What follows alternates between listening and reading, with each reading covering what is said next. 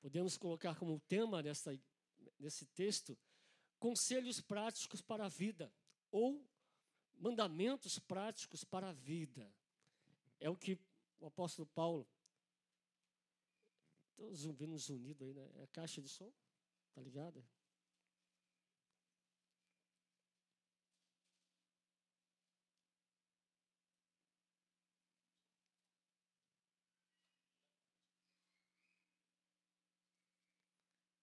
Acha que não é normal, não, né? Esses unidos aí. Eu não me recordo de ter esse unido domingo passado. Isso, já diminuiu. Isso, querido, maravilha. Romanos capítulo 12, versículo 9 até o 21. É tão lindo esse texto e ele é uma, uma série de orientações e de é, doutrina, ensinamento do apóstolo Paulo para os cristãos. Então, nós temos que absorver o que ele está falando nessa noite para nós. Todos acharam? Diz assim, versículo 9: O amor seja sem qualquer fingimento, odiai sim o mal e apegai-vos ao bem. Amai-vos dedicadamente uns aos outros com amor fraternal, preferindo dar honra às outras pessoas mais do que a si próprios. Não sejais descuidados do zelo, sedes fervorosos no espírito. Fala bem forte comigo essa palavra. Sedes. Ah, vocês não estão com fervor, não. Ah, sedes fervorosos. Força, força, igreja. O que Paulo fala aqui, ele fala com muita vontade, né? Então vamos repetir. Sede fervorosos no espírito, servindo ao Senhor. 12. Alegrai-vos na esperança. Repete comigo isso. Alegrai-vos na esperança. Sede pacientes na tribulação. Perseverai na oração. Cooperai com os santos nas suas necessidades. Praticai a hospitalidade. 14, igreja.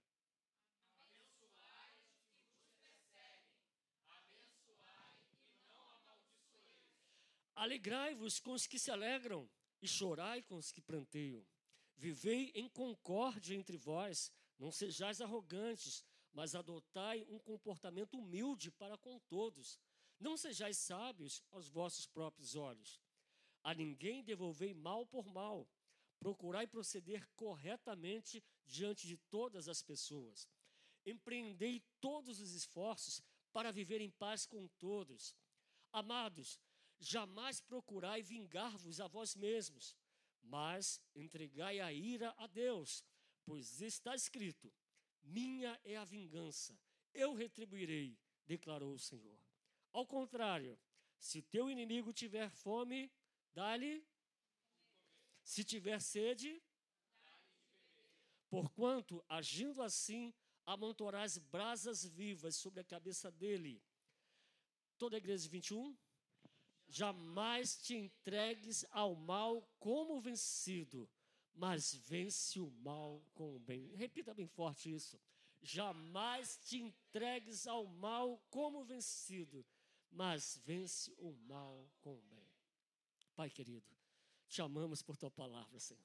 Ela nos ensina a viver, ó Deus, de modo agradável a ti. Ela nos ensina a viver de modo, Senhor, que glorifica o teu nome. Obrigado pela tua palavra, em nome de Jesus. Amém. Podemos assentar, queridos? Podemos assentar. O apóstolo Paulo está escrevendo esse texto querido, para a igreja em Roma.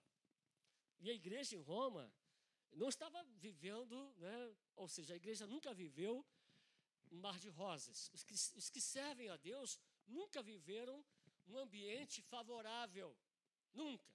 Nunca houve esse momento em que você nossa, que maravilha, a vida cristã é deitar numa rede, balançar, oh, que maravilha. Não é isso. Não é esse, né? Desfrutar de prazeres e ficar um, um mundo de um filme de Hollywood, né? de, de, alegrias e delícias, só prazeres. Tudo isso é, é filme, é ilusão. O apóstolo escreve uma igreja que está num momento de perseguição. Está numa sociedade contrária a ela.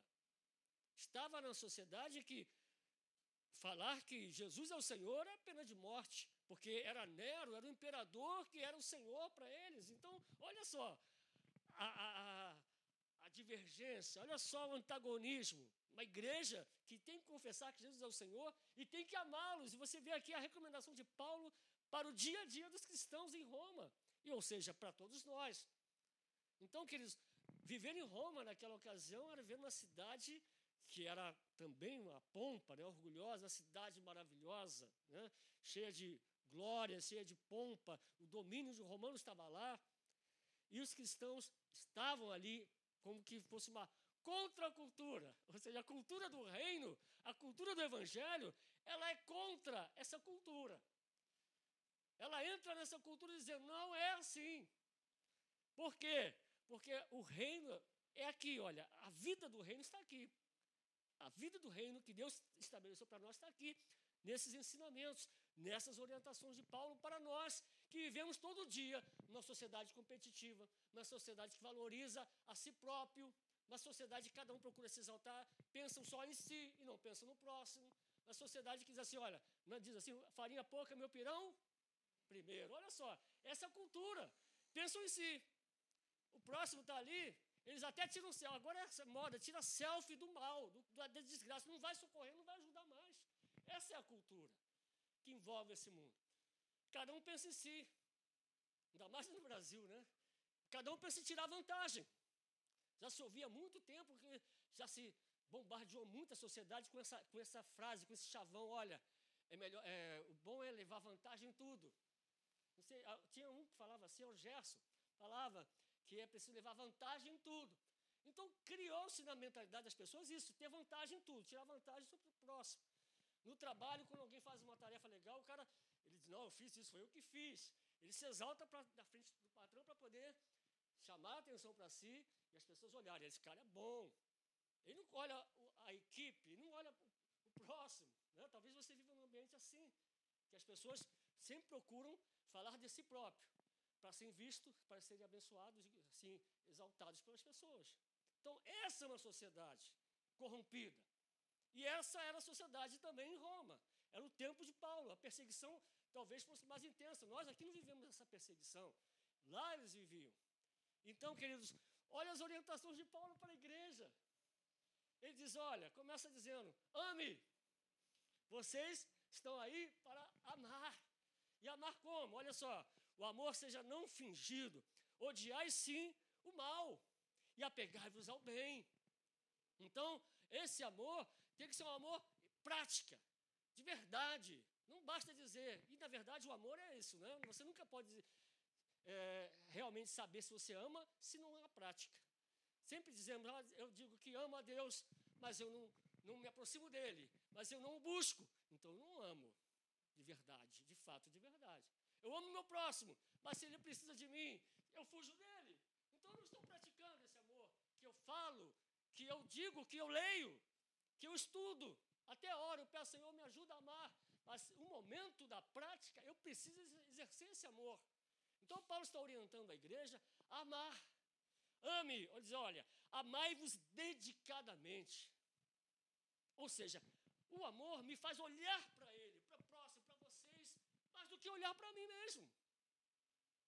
Então o amor diz aqui, olha, Paulo diz, amai-vos dedicadamente uns aos outros, preferindo-vos dar honra. Ou seja, o cuidado, o zelo com o próximo, com o seu irmão, principalmente a igreja. Ame, cuide dele, olhe para ele com zelo, com, com honra, e não com menosprezo, não com dizer, não, esse irmão aí é muito fraquinho na fé, isso aí é meio devagar. Esse, sabe, fazendo separação. Não podemos fazer isso. Temos que amar a todos, mesmo aqueles que são, como dizia o pastor é, Jeremias, diz que há alguns da igreja que são como aquela pelinha né, da sua unha. Já viu aquela pelinha? Você, todo mundo já teve, fica aqui, meio, aquele pedacinho de, de carne aqui na unha que incomoda, que te deixa até, sabe, você não consegue ficar bem, que está ali, está incomodando. Mesmo que tenha pessoas assim, difíceis. E nós também não somos fáceis. Somos de todos nós. Em algum momento somos difíceis. É ou não é? Já que o pastor está falando alguma coisa, alguma heresia aqui, em algum momento eu, você, somos até, fala até baixo, está né? sendo filmado? Somos intragáveis. Né? É difícil de engolir. Poxa. difícil de engolir. Mas eu tenho que amar. Tenho que entender. Amar é isso. Você olha, compreende seu irmão, vê que tá, ele está no momento difícil, ele está no momento que não está bem. Você o ama. Você o quer bem. Você se importa com ele. Você procura que ele levante-se. Não que ele fique ali preso na, na, na sua dor, no seu problema. Por isso Paulo diz aqui, olha, preferindo dar honra às outras pessoas mais do que a si próprios. Ou seja, no amor, eu penso primeiro no meu próximo. Por isso, olha só, olha só. O maior mandamento, quando aquele perito da lei disse para o Senhor Jesus, Senhor, qual é o maior mandamento? Ele diz, olha o que está na lei. Ele disse, amar a Deus sobre todas as coisas e todo o entendimento, e ao próximo. Então ele aponta primeiro o amor para o. Para quem? Para o próximo. Primeiro o amor para Deus, depois o amor vertical. E o amor horizontal para o então ele está dizendo assim: olha, ame-se a si mesmo como você ama o próximo. Ele tá, ama o próximo como você ama a si mesmo. Então ele aponta para aquele que está ao meu lado, na minha frente, perto de mim, próximo a mim. Aquele com quem eu convivo, aqueles com quem você tem que tratar, mesmo que seja difícil, eu tenho que amar. Então, essa é a primeira ordenança de Paulo ali para aquela igreja em Roma. E ele continua falando mais, mais orientações. Fala mais, Paulo. Aqui ele diz: olha, que coisa linda. Versículo 11. Quem pode ler o versículo 11 para mim? Hum, solta a voz aí.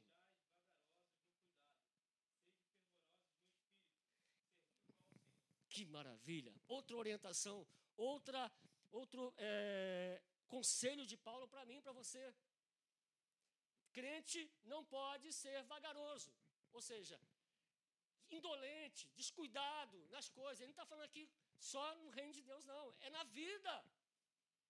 Ele está dizendo aqui: olha, não sejais descuidados do zelo. Então, há várias orientações aqui. A primeira, não sejais descuidados em tudo aquilo que vier para você fazer. Todo o teu projeto. Qual o projeto? Eu quero ter uma casa. Então, não posso ser descuidado nisso. Eu tenho que ser zeloso em adquirir esse bem. Eu quero veio para mim um trabalho para fazer uma tarefa, uma planilha para fazer algo para fazer. Então eu não posso ser devagar naquilo e fazer com má vontade, fazer de qualquer jeito. Eu tenho que fazer da melhor forma. É assim que Deus quer. Vou fazer um bolo, né, Nete? Alguém me deu uma tarefa, um bolo, encomendou um bolo. Eu nunca fiz esse bolo. Mas, o que, que eu vou fazer? Ah, vou fazer de qualquer jeito. Né? Vou fazer, ah, isso aqui é, pessoa, é para é aquela pessoa, vou fazer assim mesmo. Não, fazer da melhor forma, melhor jeito para impressionar, para fazer bem feito.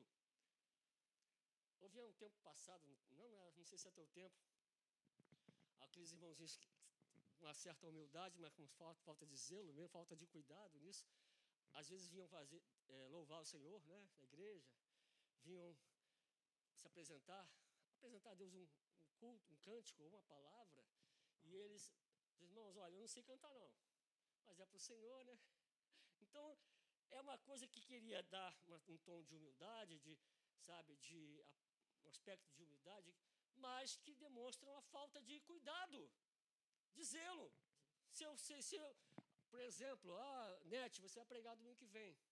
Ah, não sei pregar, mas venha para a minha oportunidade, o que, que vou fazer? Vou, Senhor, me ajuda, me, vou buscar o Senhor, vou fazer o melhor, vou procurar uma, uma palavra, vou ler, vou ouvir e vou procurar trazer com um maior esmero, maior cuidado aquilo que foi colocado nas minhas mãos. Então é isso que Paulo está dizendo.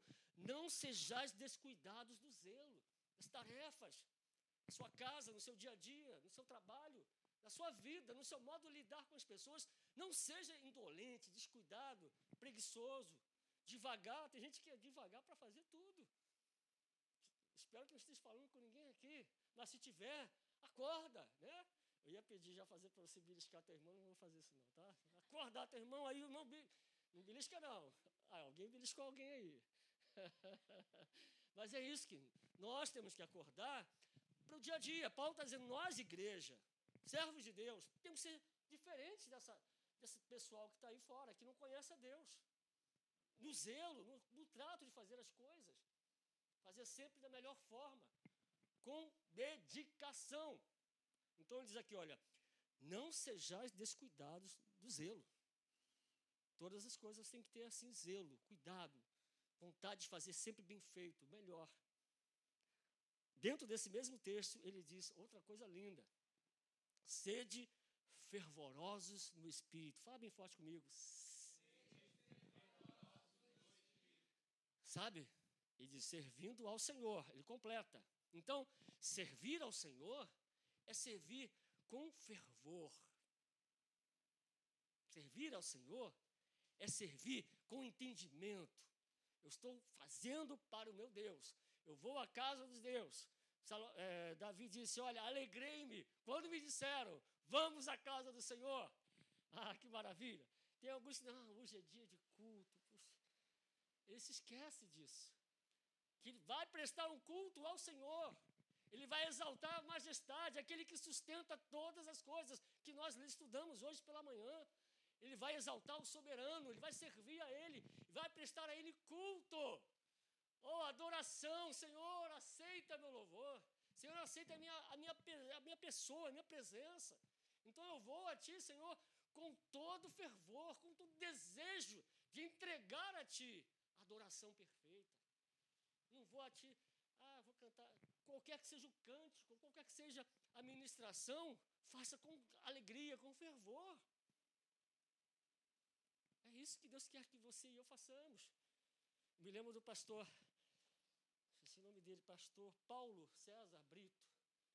Ele foi lá, e esse tem, tem tempo essa história dele, né, testemunho dele. Ele disse que foi numa igreja humildezinha lá, Estados Unidos, estava, estava lá, e nessa igreja ele entrou, igreja pouca gente, a maioria velho, idoso. E ele pensou, hum, escuto aqui hoje só gente idosa, né? 70, enfim, não é 50 igual pastor, não, hein? Eu estou jovem, você também está jovem. Queridos, ele ficou assim, meio assim, ressabiado, né? Desconfiado. Hum, vou ficar aqui, vou, vou aqui. Aí ele disse que ficou espantado, assim, tomou um choque. Porque quando começou o culto, a adoração, o louvor, aqueles anciãos, aquelas pessoas idosas com alegria, louvando a Deus, levantando as mãos, aplaudindo. Ele tinha um ambiente de alegria, de fervor. Ele ficou espantado, ele contou que maravilha estar num ambiente assim que as pessoas prestam culto a Deus com fervor. Por isso Jesus disse lá em Apocalipse: olha, porque você é morno e, e não é quente nem frio, eu vou te vomitar. Deus não quer mornidão, não quer crente morno servindo a Ele, não. Ele não quer alguém que se dedique a Ele de forma morna, nem sim, nem que não, não está mais ou menos, não é mais ou menos, não. Você tem que ser 100% fervoroso, animado, sabe, disposto. É isso que Deus quer. Porque você vai apresentar-se diante dele. Foi hoje que nós lemos isso? Apresentemos, o Salmo diz, apresentemos a Ele com cântico, com louvor, com adoração, com o coração desejoso de, Senhor, eu estou fazendo a minha oferta, meu sacrifício. Meus lábios professam a verdade. Então não pode ser uma verdade em que eu não viva ela. Então essa verdade é a expressão do que eu desejo mostrar e dizer para ti. Queridos, não sejais descuidados do zelo, sede fervorosos no espírito servindo ao Senhor. Vai orar, ora com fervor. Vai louvar, louve com fervor. Vai pregar, pregue com fervor. Vai aconselhar, aconselhe com toda vontade de ver aquela pessoa abençoada e tocada. Entendeu? Então faça tudo com fervor, com dedicação, com vontade mesmo de ver a coisa acontecer. Não como simplesmente bater do cartão, vou cumprir minha tarefa, tal, vou estar lá, vou dar minha presença, né, vou dar, fazer meu favor de estar lá. Não é isso. É uma oportunidade única que você está tendo. Todas as vezes que se apresenta diante do Senhor, estar buscando a Ele. E Paulo diz: Olha, sede fervorosos no Espírito servindo ao Senhor. Fala bem forte comigo.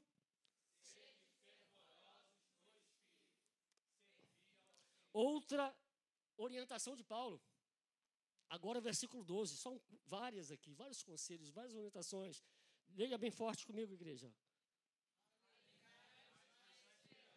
só essa, essa parte. Aqui tem outra, outras, outras orientações, está vendo aqui? Várias. Mas a primeira, leia bem forte. Ah, não, leia mais forte ainda. Alegrai-vos. Alegrai-vos sempre no Senhor. Alegrai-vos no Senhor. Alegrai-vos sempre no Senhor. Alegrai-vos no Senhor. Alegrai, alegrai, alegrai-vos no Senhor. Alegrai, alegrai, alegrai-vos no Senhor. Alegrai-vos sempre no Senhor. Alegrai-vos no Senhor. Alegria. A característica do cristão é alegria. Cristão triste, por que razão? Há momentos que você fica triste, mas não é a essência do cristão uma vida triste. Há momentos que você chora, tanto Paulo fala que chorar como vocês choram. Mas não é uma, uma existência de tristeza, não é uma existência de dor. Ah, Senhor, ai, ai, minha vida está ruim. Ai, Senhor, não aguento mais. Alegrai-vos na esperança. Aleluia. Aleluia. Sabe o que tá, essa palavra diz? Esperança confiança de que algo bom acontecerá. Fala bem alto comigo. É o significado de esperança. Tanto que é a virtude, é uma das três virtudes de, que Paulo fala lá em 1 Coríntios 13: amor, fé e. Três coisas que tem que ser, ser pilares na minha vida, na sua vida. pouco se fala sobre esperança. Né? Fala-se muito sobre amor e sobre fé. Mas a esperança tem que mover você todo dia. Alegrai-vos na esperança. Alegrai-vos nas provações. Alegrai-vos pelo fato de ser participantes, como todos os cristãos do mundo, que sofrem por Cristo. Alegrai-vos. Alegria, gente. Sorriso no rosto. Você, teu Deus não está morto. Teu Deus está vivo. Teu Deus está no trono. Teu Deus está olhando para você e para mim todos os dias. Teu Deus diz assim: Eu não te abandono. Teu Deus diz assim: ó, Teu nome está escrito na palma da minha mão. Teu, diz, teu Deus diz para você: Não te abandonarei e jamais te deixarei. Teu Deus diz para você: Eu sou contigo. Se passares pelas águas, eu passo contigo. Aleluia. Ah, então eu tenho que ficar triste com essa vida? Não, querido, me alegro. Levante-se todos os dias com alegria. Então, se você Olha a dica: olhar para esse mundo. Acorda de manhã já, olhar o jornal, olhar o WhatsApp lá e ver. Ih, desabou um prédio ali. Ih, ladrão. Ih, morreu aquela criança bala perdida. Você vai olhar e vai ter motivos para chorar, para murmurar, para lamentar e até para dizer: Poxa, não vale a pena viver. Não vale. Por quê? Seus olhos estão nesse mundo. Seus olhos estão no presente. Seus olhos estão vivendo a dor do momento. Mas alegrai-vos na esperança. Esperança é a crença de que o desejo lá na frente se torne realidade. Esperança é a confiança de que algo bom acontecerá. Eu tenho motivo na esperança porque a palavra me dá esperança. A palavra diz: olha, melhor é o fim do que o começo. Oh, Senhor, o meu começo foi bom, conheci Jesus, mas o fim dele vai ser melhor ainda. Melhor é o fim do que o começo. Então eu vou ficar triste porque o futuro vai ser melhor. Agora pode estar difícil, mas você tem que ter esperança, querido. Esperança não pode morrer no seu coração, porque é uma virtude. Deus quer que você tenha esperança e viva esperança. Esperança de ter uma casa, comprar uma casa, esperança de ter um carro bom, esperança de ter um emprego bom, tenha esperança, olhe para esse emprego e se alegre. Oh, deixa eu contar uma experiência minha. Eu vivi isso. E eu quero viver de novo. Eu, eu tenho que contar para vocês já me animar. Dizer, Poxa, Senhor, eu tenho tanta, tanto motivo para poder fazer o que eu fiz. Olha só, querido. Em 1990, e quando eu fui para Samab, Luci? 91, 90? Te conheci em 91, né? 90? Eu já estou ficando já esquecida? Nessa ocasião, fui para a Samab, uma empresa, indústria maravilhosa, multinacional. Cheio de esperança, claro, crente em Jesus tem esperança. Eu olhava assim, escritório, irmão, mármore, banheiro, sabe, até o banheiro da diretoria, as coisas banhadas a ouro. É uma empresa riquíssima. E minha esperança aumentava. Poxa, essa empresa aqui eu vou crescer. Você é uma bênção aqui. Vai, eu vai, porque eu entrei como office boy. Entrei como né, um emprego assim, mais, mas assim, acho que o menor emprego que tinha menor, na hierarquia lá. Então, mas eu entrei lá embaixo com a esperança de ir lá para cima, né? sonhando como José. E eu sempre nessa expectativa, trabalhando no, edifício central, assim, no escritório central, da, que era na, na, Candelária. Eles tinham três andares, né? se não me engano, três andares de, só da empresa. Era, tinha, se não me engano, 16 ou 18 filiais no Brasil. Ela era uma multinacional. É, tinha sócios da Finlândia, uma empresa riquíssima. Então eu fiquei feliz, o Senhor me deu essa vitória. Entrei nessa porta, a porta abriu. E aí, querido, eu fui trabalhar com numa sala, todos os office boys, tinha mais de, acho que mais de 10 office boys lá. Tinha um chefe deles, o senhor Casalim, um português, e eu fiquei feliz, Senhor.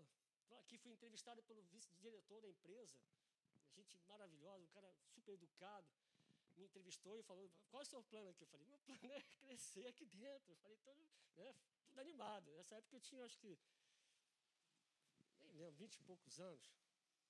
Aí, queridos, não demorou seis meses, eu fui transferido do, do edifício, ali, do escritório central para Benfica, um galpão desconhecido, poucas, ninguém, quase ninguém tinha acesso àquele lugar. Fui jogado lá, fui jogado. Um local chamado Arquivo Morto. Fala comigo forte, Arquivo Morto. Pastor foi para Arquivo Morto. Cuidado com Arquivo Morto. que ninguém ia, estava morto. Quer dizer, todos os documentos que passaram-se o prazo, né? Jogava-se lá e ficava organizado para uma futura fiscalização, um evento assim, pegava-se e devolvia para, enfim. Mas era arquivo morto, ninguém queria estar lá. E o arquivo morto deles não era uma salinha, não, era um prédio. Tinha um outro andar. Sabe, aquelas, já viu aquelas gavetas, prateleiras enormes, é, gaveta não, pastas em cima, é muita coisa, muito documento. E eu fui sozinho para lá. Galpão, esse arquivo morto ficava no fim do galpão, lá no, no escondidinho. Quer dizer, quem entrasse aqui jamais iria lá para o fundo no, do galpão. Pois bem, mas crente em Jesus tem esperança. Tem esperança, querido. Tem a esperança, do, como diz o texto, o significado confiança de que algo bom acontecerá. Vai acontecer. Você vai vender muito, sua loja vai bombar, né? você vai, seu, seu filho vai ser um doutor, sua, você, sua filha vai vencer, seu filho vai vencer. Tem esperança disso, querido. Tem esperança de que você vai ter, sabe, filhos maravilhosos. Quem está casado aí, tem esperança de que você verá o bem do Senhor. E eu estava lá. Passaram-se algumas semanas, meses, mas a esperança começou a aumentar. Ao invés de ficar preocupado, ah, Senhor, o Senhor me tirou de lá, o Senhor permitiu que isso acontecesse, nunca murmurei. Pelo contrário, eu falei, eu encarava isso como um desafio, Senhor, obrigado. Agora, Senhor, eu vou provar minha fé. Ah, que maravilha. Irmãos, eu vivi dias maravilhosos naquele, naquele arquivo morto. Só eu e Deus. De vez em quando vinha um outro irmão, outra pessoa ia lá conversar comigo, ou eu era citado, chamado para ir lá é, fazer alguma coisa. Mas às oito horas de trabalho, praticamente seis horas, era mais sozinho ali. Quer dizer, eu e Deus. E eu sempre tive a esperança, irmãos, de que eu iria crescer naquela empresa, de que eu iria sair daquele local onde eu estava iria ser chamado para lá para o escritório. Pra, não, isso não, não morria. E eu tinha essa esperança e todos os dias eu falava para mim mesmo, eu vou sair daqui, eu vou vencer esse lugar aqui, não é para mim, o Senhor vai me dar vitória, eu vou... E a esperança de sair dali aumentava. E os meses foram passando. E a esperança não morria. Até que, se não me engano, passou, antes de completar um ano ali, olha como é que Deus faz. Como eu não podia ir lá para o escritório central, Deus trouxe o escritório lá para lá lá Benfica. Queridos, Deus moveu lá que o departamento de contabilidade da, da empresa, que é um departamento com mais de, tinha mais ou menos 20 pessoas, né? bastante gente, foi todo transferido lá do escritório central da Candelária para Benfica. E eu ficava olhando assim, estavam construindo as salas para eles, né? fazendo a sala, e construindo a sala, botando lâmpada, forro, piso, tudo melhor, né? fazendo bem feito trabalho. E aí eu entrava lá dentro e pisava na, naquelas salas e ficava falando para mim mesmo o texto da palavra de Deus. Toda planta que pisar os teus pés tenho te dado como herança. Eu pegava esse texto para mim e disse, toda planta que pisar. E eu fazia, eu estou pisando aqui no local onde eu vou trabalhar. Esperança. A esperança gerou fé. E aquilo não saía da minha mente, do meu coração. Todos os dias eu me alegrava com isso. Eu me alegrava de saltar. Você achava, se você me visse, você achava que eu estava louco. Sozinho, meditando na palavra, lembrando que o milagre ia acontecer, e pulava, e saltava, e chorava, e ria, e glorificava a Deus. Era todos os dias. Teve um dia que quase eu fui pego fazendo sozinho lá. O rapaz chegou lá e eu, meu Deus, será que ele ouviu? Porque eu estava lá em cima no, no outro andar. E foi assim, querido. Todos os dias. E aquele escritório foi montado, o departamento de contabilidade foi lá. Não demorou seis meses, eu fui chamado para trabalhar naquele departamento de contabilidade. E Deus foi tão bom comigo, tão maravilhoso, que a minha esperança de ser promovido, Ele me deu mais ainda. Eu conheci a minha esposa lá. Ele me deu além do que eu estava esperando. Eu não estava esperando isso. Olha só o que Deus faz, querido. Ele nos surpreende. Ele surpreende você. Então não deixa morrer essa esperança, não. Se alegre pelo fato de você esperar o que é bom, sabe? Você espera a salvação do teu irmão, se alegre porque Deus vai fazer. Se alegre, veja ele salvo, veja ele curado. Se alegre pela vitória nos seus filhos, comece a imaginar e ver. Não é pecado não, irmão. Você não está tendo, sabe, nenhuma, nenhuma visão espiritual, sabe? Não tem nada a ver. É você crer que algo bom acontecerá. Isso é esperança. Então Paulo diz: olha, alegrai-vos na esperança. Então aqueles membros ali em Roma, mesmo, sabe, acuados, mesmo perseguidos, estavam sendo orientados a se alegrar. A esperança de que vai melhorar. Vai haver melhora, vai haver bom tempo. Deus virá, virá o socorro, virá a resposta, virá a bênção. Porque você conhece seu Deus. Seu Deus não nos abandona. Ele não falha, ele não muda. Agora, Ele quer que você faça isso. Essa é a nossa parte. A minha parte qual é? Senhor, vou ficar sentadinho aqui, não vou fazer nada, não vou pensar nada, e o Senhor faz tudo para mim? Ele manda que eu me alegre. Ele quer que você se alegre na esperança. Faça a sua parte, creia, espere antes de acontecer, porque senão como você vai poder provar e glorificar? Poxa vida, que Deus maravilhoso é esse? Que Deus bom é esse? se você não pratica antes. Então, querido, ouça a orientação da palavra. Alegrai-vos na esperança. E ele diz mais. Então, na tribulação não é para murmurar, não é para dizer, ah, Senhor, está pesado, não estou aguentando. Às vezes dá vontade de falar, mas você lembra o que a palavra diz: seja paciente, tenha paciência. É a orientação de Deus, a tribulação vai vir. Ele não está dizendo que virá Maria Mansa, não. Está dizendo, ó, sede pacientes na tribulação. Então, todo crente, todos nós passamos tribulações. Você já passou algumas. Pode ser que esteja passando uma, alguma agora. Se não tiver, ótimo, glória a Deus. Mas saiba que virão tribulações. E quando ela vier, esteja preparado, paciente, sabe? Sem desespero, sem murmuração, sem reclamação, sem ai ai ai, sem ui ui. Seja paciente. É a orientação da palavra. E que maravilha, hein? É outra coisa que, que falta dessa essa qualidade em muitos ainda hoje. É a perseverança. Sabe o que é perseverança? Constância. Ser uma pessoa que não para no seu propósito. Estou orando, estou jejuando, estou buscando a Deus. Continua. A pressão está aumentando? Continua. Você lembra os discípulos lá no mar? O mar estava revolto, mas eles continuavam remando, se esforçando, fazendo o que tinha que ser feito. A luta é grande, continua orando, persevera, não desanima. Alguns dizem, ah, Senhor, parece que está pior. Continua perseverando, não para de orar, não para. É a orientação da palavra. Então, irmão, se alegre na esperança, seja paciente na tribulação, persevera, não desanima de orar, não para de orar. Deus está vindo. Daniel orou 21 dias. E o Senhor disse: Eu vim, eu ouvi, eu vim, as tuas orações foram ouvidas desde o primeiro dia em que você se dispôs a buscar a minha face. Olha só, Deus está ouvindo desde o primeiro dia. E se ele para no sétimo dia? Se ele para no vigésimo dia? No vigésimo primeiro dia veio a resposta. Deus virá com a resposta. Você continue orando, continue clamando, continue buscando. Deus virá com a resposta. Deus não vai falhar. Aqui, versículo 13, outra orientação. Cooperai com os santos nas suas necessidades. Sabe o que é isso?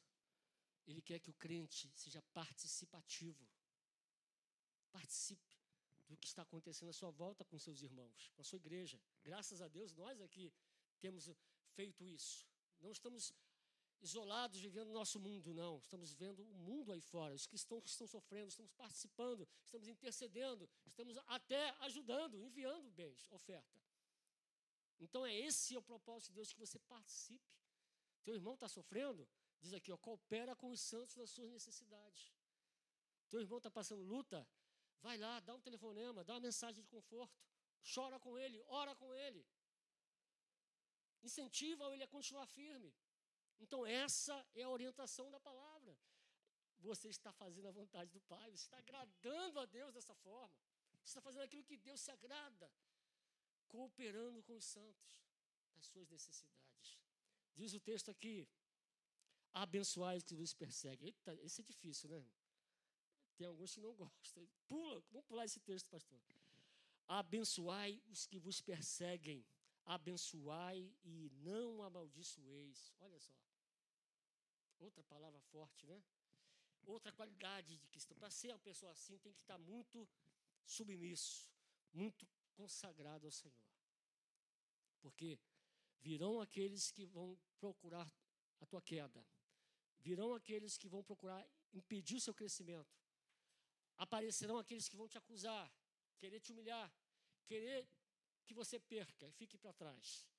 Ele está dizendo: olha, abençoai os que vos perseguem e não amaldiçoeis. Então não compete a mim nem a você proferir nenhum juízo, nenhuma palavra de de, de juízo sobre aqueles que nos querem mal. Pelo contrário, diga ele: olha, mesmo que ele não, creia, não aceite, você ao Senhor, eu te abençoo, abençoo, abençoo, abençoe os que os perseguem. É a orientação da palavra. E ele continua dizendo mais: alegrai-vos com os que se alegram e chorais com os que choram. Outra orientação de Paulo, versículo 16, vamos ler bem forte?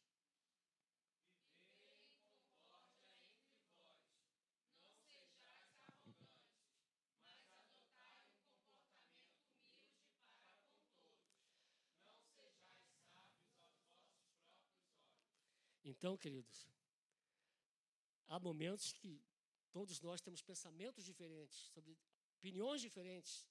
Ninguém é obrigado, ninguém é obrigado a pensar igual, ninguém é obrigado a sentir igual, porque somos diferentes. Somos criação diferente, temos culturas diferentes, filhos criados por pais, cada um teve uma criação diferente aqui. E quando estamos juntos, às vezes temos opiniões diferentes, até conflitantes. Mas o que, que Paulo está dizendo aqui? Olha, viver em concórdia. Você lembra o texto que o Paulo fala assim: olha, se teu irmão que está fraco, ele come alguma coisa que lá, sabe, come. Você, por amor a ele, você não bebe o vinho, não come aquela carne. Se ele se ofende, se ele se magoa, então, por amor a ele, você, sabe, porque ele não entendeu, ele não compreende como você compreende. Então você tenha cooperação, coopere com teu irmão, coopere com o crescimento dele. Vive em concórdia. É isso que a palavra está orientando. Crente que concorda. não quer dizer que você aceita o erro. Não vai aceitar o erro. Claro que não. Mas pensamentos que são divergentes sempre haverão. Mas ele diz aqui: olha, viver em concórdia. Não sejais arrogantes, quer dizer, vou impor a minha vontade, vou impor o que eu penso a você. Não posso. Eu posso expor, olha a diferença. Expor o que eu penso, o que eu sinto. E você pode concordar ou não, mas eu não vou brigar com você. Não vou fugir de você mais. Não vou dizer, ah, aquele não, não quero ser. Não, nada disso. Haja entre vós concórdia, comunhão. Sabe? Então estamos todos olhando para a mesma, mesma direção, mesmo propósito. Não pode haver. Vou puxar para lá, outro puxa para o outro, puxa para. Então vai acontecer o quê? Nós vamos nos separar. Você lembra da Torre de Babel? Né?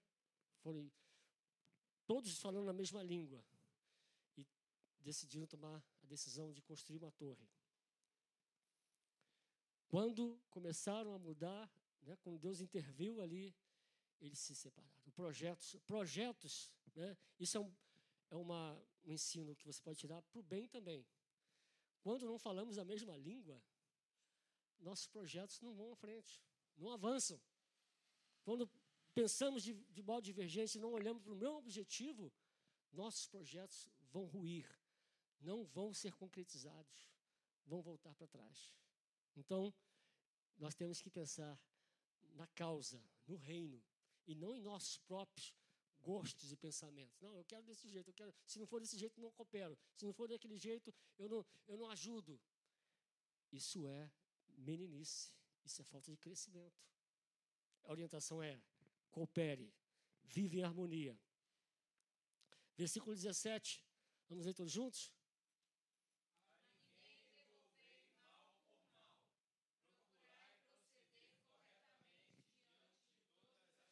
Que maravilha, né? O caminhar no dia a dia, no meio da sociedade, modo íntegro, correto. Se falarem mal de você, não é porque você agiu mal, mas é por causa da inveja. Você lembra de Daniel? Daniel fazia tudo que o rei mandava. Daniel era íntegro, Daniel cooperava com o progresso do rei. E alguns não gostaram dele, porque queriam tirar proveito. E Daniel foi, foi criticado, mas não pelo erro, porque ele agia corretamente. Então, se você agir corretamente, é provável que você seja criticado. É provável que você é, seja perseguido. Mas o que importa? Você está fazendo o que é certo. Versículo 19. Quem pode ler? Vamos ler todos juntos?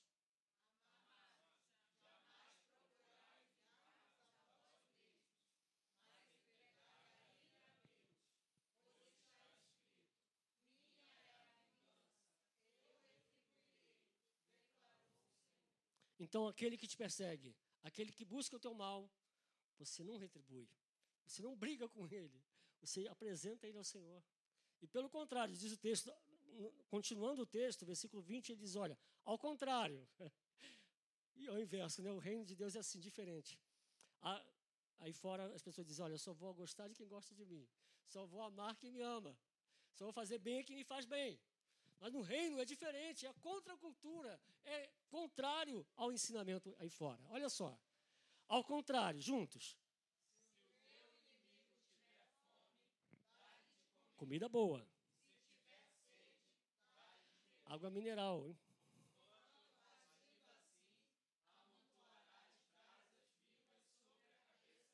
Deu sede, não dá água quente para ele, não dá a melhor água. Agora que é a hora de você mostrar o evangelho. Ele está ali precisando de ajuda, vai lá, o carro dele deu defeito, vai lá e ajuda a consertar. Entendeu? Mostra o melhor agora a tua atitude, o teu comportamento. Diz o texto aqui, olha, vai amontoar brasas. Sabe o que é isso? A consciência dele vai ferver. Puxa, eu quero mal, eu procuro mal, eu não quero que esse cara se dê mal, eu não gosto de crente, mas quem me ajuda é o crente. Quem faz o bem para mim é o crente. Então, a consciência dele fica fervendo. Você percebeu o que está dizendo o texto? Amontoar as brasas sobre a cabeça, ou seja, a consciência dele vai acusar ele. Poxa, você está sendo injusto. Você está sendo mal com quem te quer bem. Você está sendo uma pessoa ingrata com uma pessoa que te ajuda no momento que você precisa. E é justamente a pessoa que você critica. Percebeu? Então é isso. Agora, se você tratar mal, você vai dizer, poxa, está vendo como eu estava certo? Estava certo quando eu pensei sobre aquele irmão, sobre aquela irmã? Não vale nada. Né? O pessoal gosta de falar, crente não vale nada. E aí, você deu razão, você deu justificativa para ele fazer o que ele está fazendo. Percebeu a orientação de Paulo? É contra a cultura, contra esse pensamento. Ajuda, abençoa quem te persegue. Quando Jesus estava lá na cruz, o que, que ele disse? Diante daqueles que estavam querendo que ele é, fosse morto, fosse humilhado, envergonhado, sofresse as mais duras dores ali, ele disse: Pai, para que todos ouvissem, Pai, perdoa-lhes. Não sabe o que fazem. Então, quando alguém te persegue, tem esse mesmo pensamento. Ele me persegue porque não conhece Jesus. Ele quer o meu mal porque não conhece o amor de Deus. Porque se ele conhecesse, não faria isso. Então é, é com esse olhar e esse entendimento que nós temos que viver, querido. Porque senão a vida se torna. Nós vamos estar na mesma correnteza do mundo. Estamos seguindo o mesmo andar da carruagem do mundo. E não foi para isso que fomos chamados. Nós temos que andar contra a correnteza, contra é, os pensamentos que há nesse mundo, contra esse sistema. Então, no final, versículo 21, ele diz: Olha, vamos ler juntos?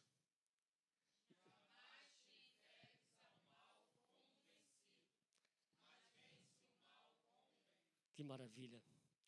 Jamais se entregues ao mal como vencido. Não deixe o mal vencido. Não. O diabo quer isso, que você desça ao nível dele. O inferno que você deixa, desça ao nível do mal. Pense o que é mal, deseje o que é mal, faça o que é mal. Mas você não pode se dar vencido, é uma luta. Por isso que está dizendo, ó, não, não se deixe vencer. Por quê? É uma luta, uma guerra.